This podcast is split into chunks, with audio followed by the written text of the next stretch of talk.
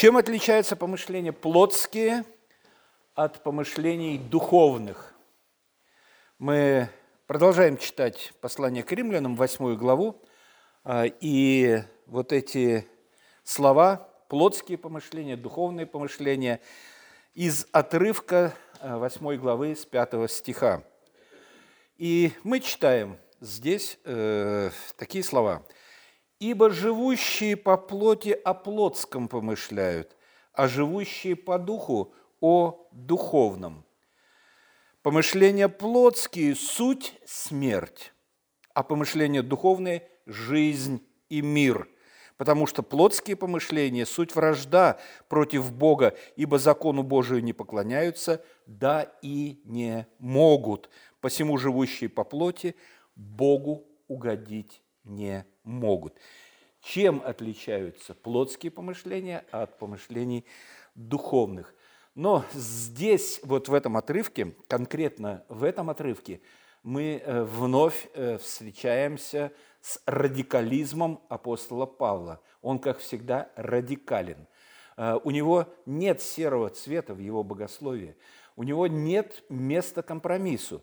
У него белое и или черное. Серого нет. Есть жизнь, есть смерть. Э, полуобморочного состояния или состояния между жизнью и смертью у него нет. Нигде вы не найдете этого. Есть жизнь, есть смерть.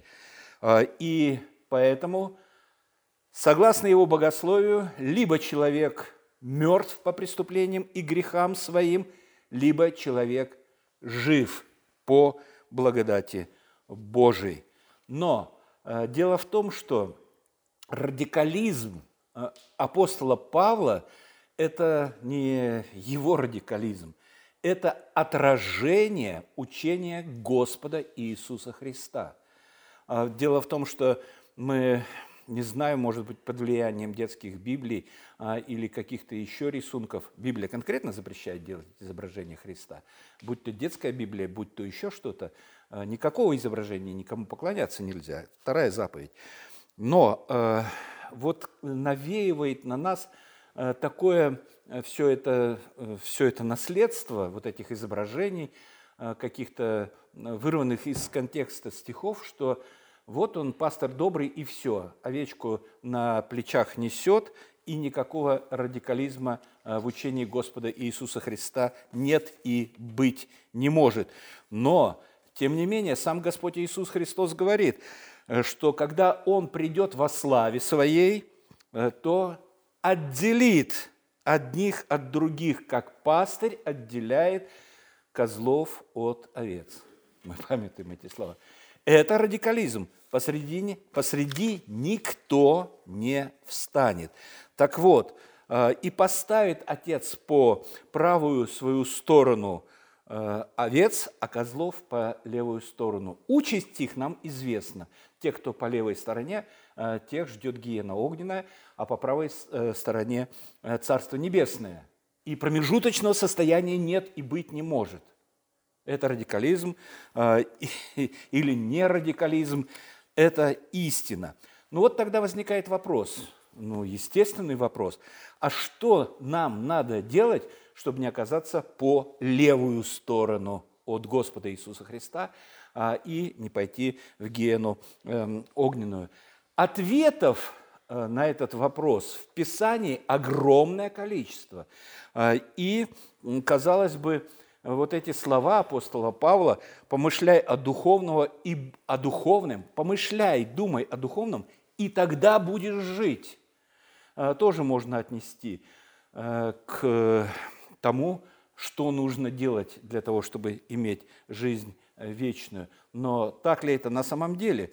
Неужели жизнь наша зависит от того, как мы думаем и что мы думаем, а может наоборот? Может быть наоборот? Э, не жизнь зависит от того, что мы думаем, а то, э, кем мы являемся, и от, э, от этого зависят наши мысли. И поэтому, в общем-то, если будем думать о духовном, то в результате получим жизнь вечную, но это искажение, это искажение богословия, э, это искажение учения о благодати. Э, и, но на это я знаю, что многие могут прямо сейчас возразить, ну как же так, ну как же так? И даже вот грозя пальчиком, как мы часто слышали, помышлять, помышляйте о горнем, помышляйте о горнем, иначе пропадете. Но дело в том, что вырванное из контекста, вырванное из контекста ведет к неправильному богословию и к ошибкам. Дело в том, что вот о горнем помышляете – это отрывок или слова, взятые из Колоссянам, 3 глава, апостола Павла – ну, давайте почитаем в контексте, чтобы, чтобы не строить каких-то иллюзий или, э, или давать какую-то возможность для ложного толкования или ложного использования, неуместного, я сказал бы, использования э, этих слов о горнем помышляете. Посмотрите, с первого стиха, э, третьей главы послания к Колоссянам мы читаем. «Итак, если вы воскресли со Христом, уже воскресли, не если вы воскреснете, а посмотрите, если вы воскресли со Христом уже, то ищите горнего, где Христос сидит, одесную Бога. О горнем помышляйте, а не о земном, ибо вы умерли, и жизнь ваша сокрыта со Христом и Иисусом. Когда помышлять о горнем? Кому? Верующим, которые не, они уже обрели жизнь вечную, а, и мысли их должны быть, ну, э, как раз-то не плотские, а духовные. А, и Павел советует помышлять о горнем не для спасения, ну не для спасения, а тем, кто уже обрел это спасение – живет христианской жизнью, э, и э, как напоминание о горнем, не забывайте о горнем, о горнем помышляйте, уже уверовавшим людям, а не тем, кто еще не верит. Э, поэтому ну, мы никак не можем рассматривать помышление как средство достижения вечной жизни или помышление как средство обретения спасения или помышление наше как средство обретение прощения от э, Господа э, Бога. Человек э, по своей природе без вмешательства Духа Святого помышлять о духовном не может. Не может. Не может. Поэтому советовать мертвому по преступлениям и грехам человеку помышлять о духовном, так он без Духа Святого он скажет, знаешь что, Тебя послушаем в другой раз, как-нибудь в другой раз. Но, к сожалению, понимаете, вот эти вот мысли а, и вот эта философия, что делами своими мы можем достичь чего-то, прощения или там, вечной жизни – оно влияет очень сильно на людей, и даже на переводчиков Библии, и даже на переводчиков нового русского перевода. Новый русский перевод э, совершает грубую ошибку, вот переводя в восьмой главе э, римлянам. Э, читаем мы синодальный, шестой стих. «Помышления плотские – суть». Ну, что такое суть? Суть – это есть. Э, помышления плотские э, есть смерть, а помышления духовные есть жизнь и мир. Вот это вот тире там стоит. Ну, мы знаем, что вместо слова «есть» употребляется грамматика русского языка позволяет употреблять э, вместо слова «есть». Потому что плотские помышления – суть вражда и так далее. А вот что делает нам новый русский перевод. Посмотрите, шестой стих. «Мысли, исходящие от греховной природы, ведут к смерти, ведут к смерти, а мысли, исходящие от Духа, к жизни и миру. А вот в оригинале что написано? А в оригинале написано просто «помышления плотские – смерть». Где ведут? Где ведут? Нет никакого слова «ведут». Э, есть помышления плотские смерть, и мы вполне логично и правильно, не нарушая ничего, можем э, вставить слово либо суть смерть, либо есть смерть. Помышления плотские есть смерть. Э, и использование слова «суть» не нарушает смысла.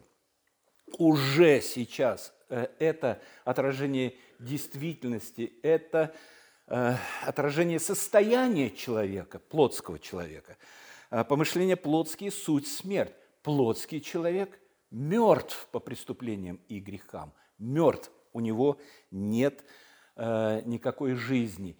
И его плотские помышления являются отражением его сути. Его сути. А не то, что если он так будет думать, он умрет. Он уже мертв.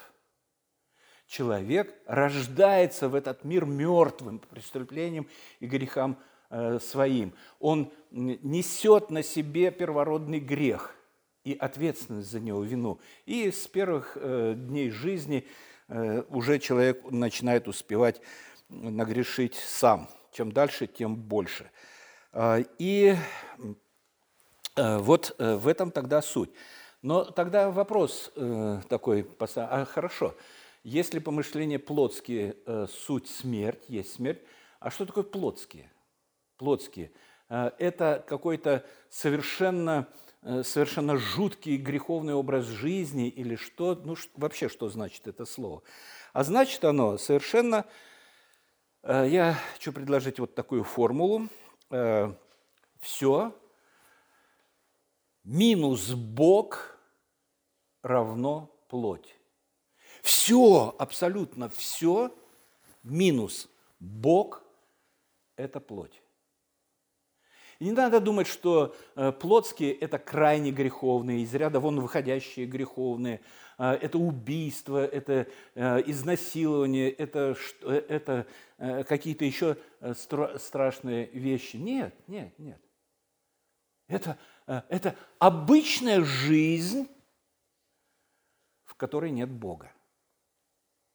И эта обычная жизнь, в которой нет Бога, это смерть это смерть.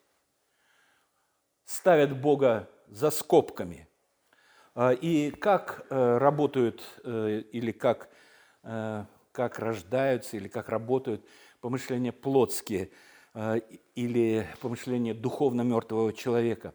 Дело в том, что он в своем воображении рисует мир, картину мира, космос – греческое слово мир, космос. Космос не там где-то, где все, абсолютно а, космос. Он рисует этот мир, в котором нет места Богу. Вообще нет. Его там не присутствует. А, не то, что а, он где-то поза этим миром находится, а его вообще нет. Его вообще нет. Поэтому вся жизнь такого человека строится, исходя из принципа «Бога нет». Бога нет. А раз нет Бога, тогда есть сверхчеловек. Если нет Бога, тогда есть сверхчеловек. Такой радикальный эгоцентрик. Его жизнь экстрем, экстремальна в своих проявлениях.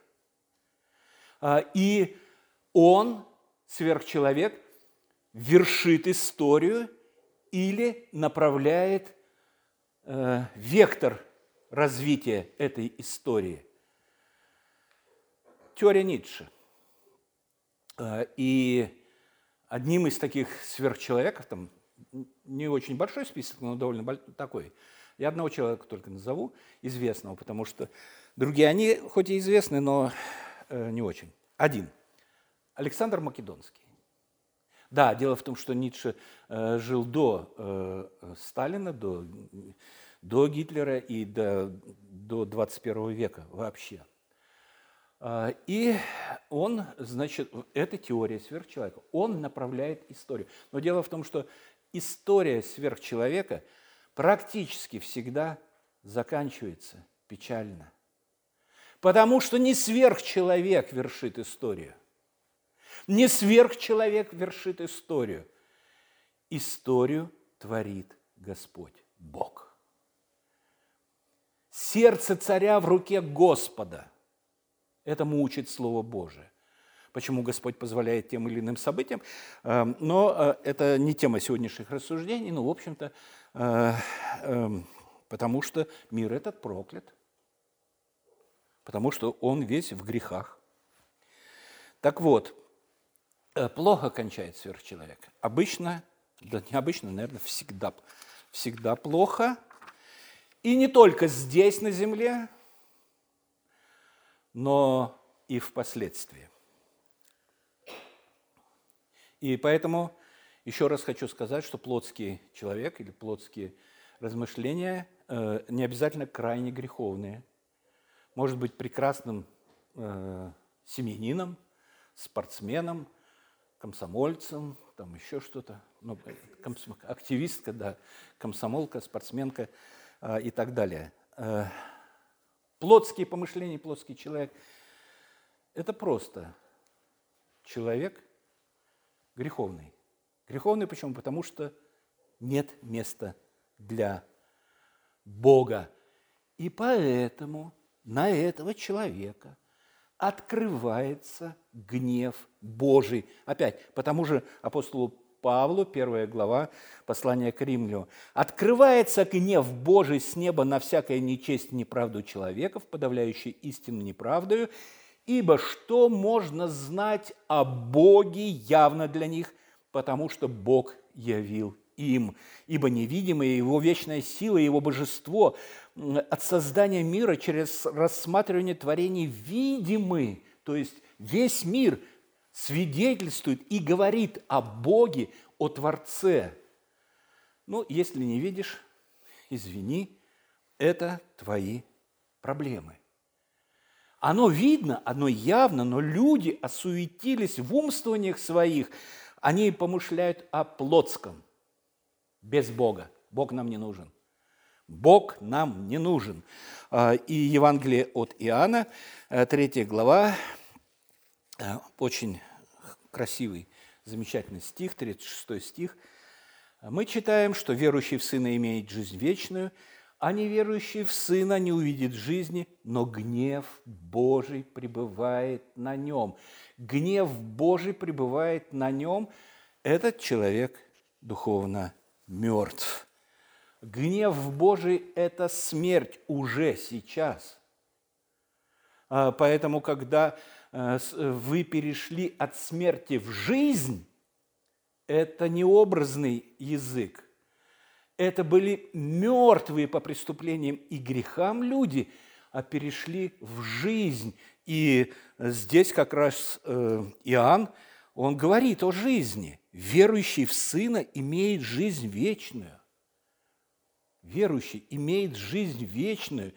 А, и, а, и помышления этого человека, они уже не плотские, потому что присутствует Бог не в каждой мысли, конечно, не в каждой мысли, а, и порой мы забываем про Бога, и, и как-то, да, забываем, но Дело в том, что картина построения мира не исключает присутствие Бога. Наоборот, э, Бог присутствует. К сожалению, тенденции в христианстве э, есть такие, чтобы Бога из центра взять и куда-нибудь поставить на периферию, а в центр опять вернуть человека. Э, и это крайне печально, потому что Э, Бог – это центр всего. Это центр всего. Э, и э, Он творит историю. Не люди творят историю. Бог творит историю. Он есть Господь господствующий и царь царей. Царь царей, Господь господствующих. Он творит историю. И еще один момент, который я хочу сказать что это вытекает опять из 8 главы э, римлянам, что пренебрегать законом – это неправильно. Но я не говорю преступно, э, мягко говорю, это неправильно. И апостол Павел показывает нам послание к римлянам. Ибо живущие э, по плоти о плотском помышляют, живущие по духу о духовном, помышление плотские суть, э, жизнь и мир. Э, а, нельзя принимать, э, пренебрегать законом, потому что плотские помышления – суть, вожда, э, суть э, вражда против Бога, ибо закону Божьему не покоряются – ну, кто-то любит сказать, что да закон – это же Ветхий Завет, это все прошло и ушло. Нет, апостол Павел живет в Новом Завете. А, и он строит новозаветную церковь.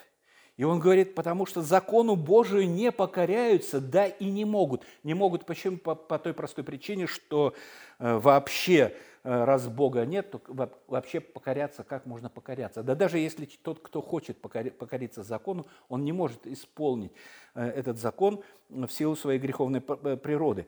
Но по закону Божию не покоряются, и поэтому они судимы по закону Божьему. Никуда закон не делся. Они судимы по закону Божьему. Наказание за грех, возмездие за грех, извините, Возмездие за грех – смерть по закону. Не по прихоти Творца, а по закону. Есть закон, и за преступление должен быть ответ – смерть. Хорошо, э, если судится по закону, понятно. Хорошо. А как насчет жизни? Ну, спросим, как насчет жизни?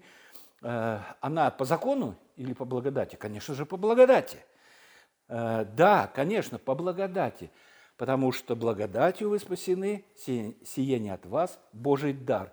Да, по благодати, но не в обход закона. По благодати, но не в обход закона. Как это понять? А, пожалуйста, вот выше читаем, 8 э, глава, с 1 стиха. «Как закон, ослабленный плотью, был бессилен – про закон, да? Закон, ослабленный плотью, был бессилен, то Бог послал Сына Своего в подобие плоти греховной в жертву за грех э, и осудил грех во плоти, чтобы оправдание закона исполнилось нас живущих не по плоти, но по духу. Ну, причем вот и закон. Закон бессилен обойти грех, наш грех. Он бессилен, он не может обойти грех. Вот мы согрешили, он не может сделать вид, что мы не согрешили, обойти вот так вот нас а, ну ладно, все, не виновен. Нет, по закону так быть не может. А, и поэтому э, он бессилен обойти э, этот грех, простить его, потому что возмездие за грех – смерть. А, но Сын Божий принимает плоть человека. Он принимает плоть э, человека – подобную нашей, но без греха. А, и Он берет на себя наш грех, наш грех. И Отец наказывает грех воплоти по закону, не в обход закона, а пока по закону возмездие за грех смерть. А, только сейчас вина за грехи лежат не на нас, а на нем, потому что он взял на себя эту вину. И он отвечает по закону. Для чего? Восьмой стих, э, э, э, очень важно, четвертый. Чтобы оправдание закона исполнилось в нас. Мы оправданы по закону. Каким образом? А вины нет. Она на Христе – Вины нет, она на Христе. И по закону Отец смотрит на нас, верующих, и видит чистых, убеленных, без греха. И поэтому по закону не виновен. Не в обход. Никто не обходит закон. Не виновен. Э, Оправдание закона исполнилось в нас, живущих не по плоти, но по духу. Живущие по духу – это суть верующие. И они, как я сказал, уже оправданы по закону. Поэтому оправдание закона, оправдание нас по закону исполнилось во Христе Иисусе милостью э, нашего Отца Небесного, милостью Божией. Милостью Божией нам дарована вера. Милостью Божией Дух Святой э, сотворил так, что мы разумом и сердцем э, приняли Христа как жертву за свои, за каждый за свой, за наши грехи. Приняли это, приняли, не отринули, приняли по милости Божией. А, и э, видя, что на нас нет греха, Бог объявляет нас невиновными по закону. По закону. А, и по милости своей вменяет нам по вере праведность Господа Иисуса Христа как проходной бал, а, потому что а, наполовину с половинчатой праведностью или с праведностью в 90% или 70%, а у нас и даже этого нет, войти в Царство Божие невозможно. А вот этот вот проходной билет, праведность Господа Иисуса Христа, вмененная по вере, вот она. И мы имеем доступ. Царство Небесное и жизнь вечную. Пусть Господь благословит всех нас. Э, слава нашему великому Богу, Отцу, Сыну и Святому Духу за Его любовь и милость. Аминь.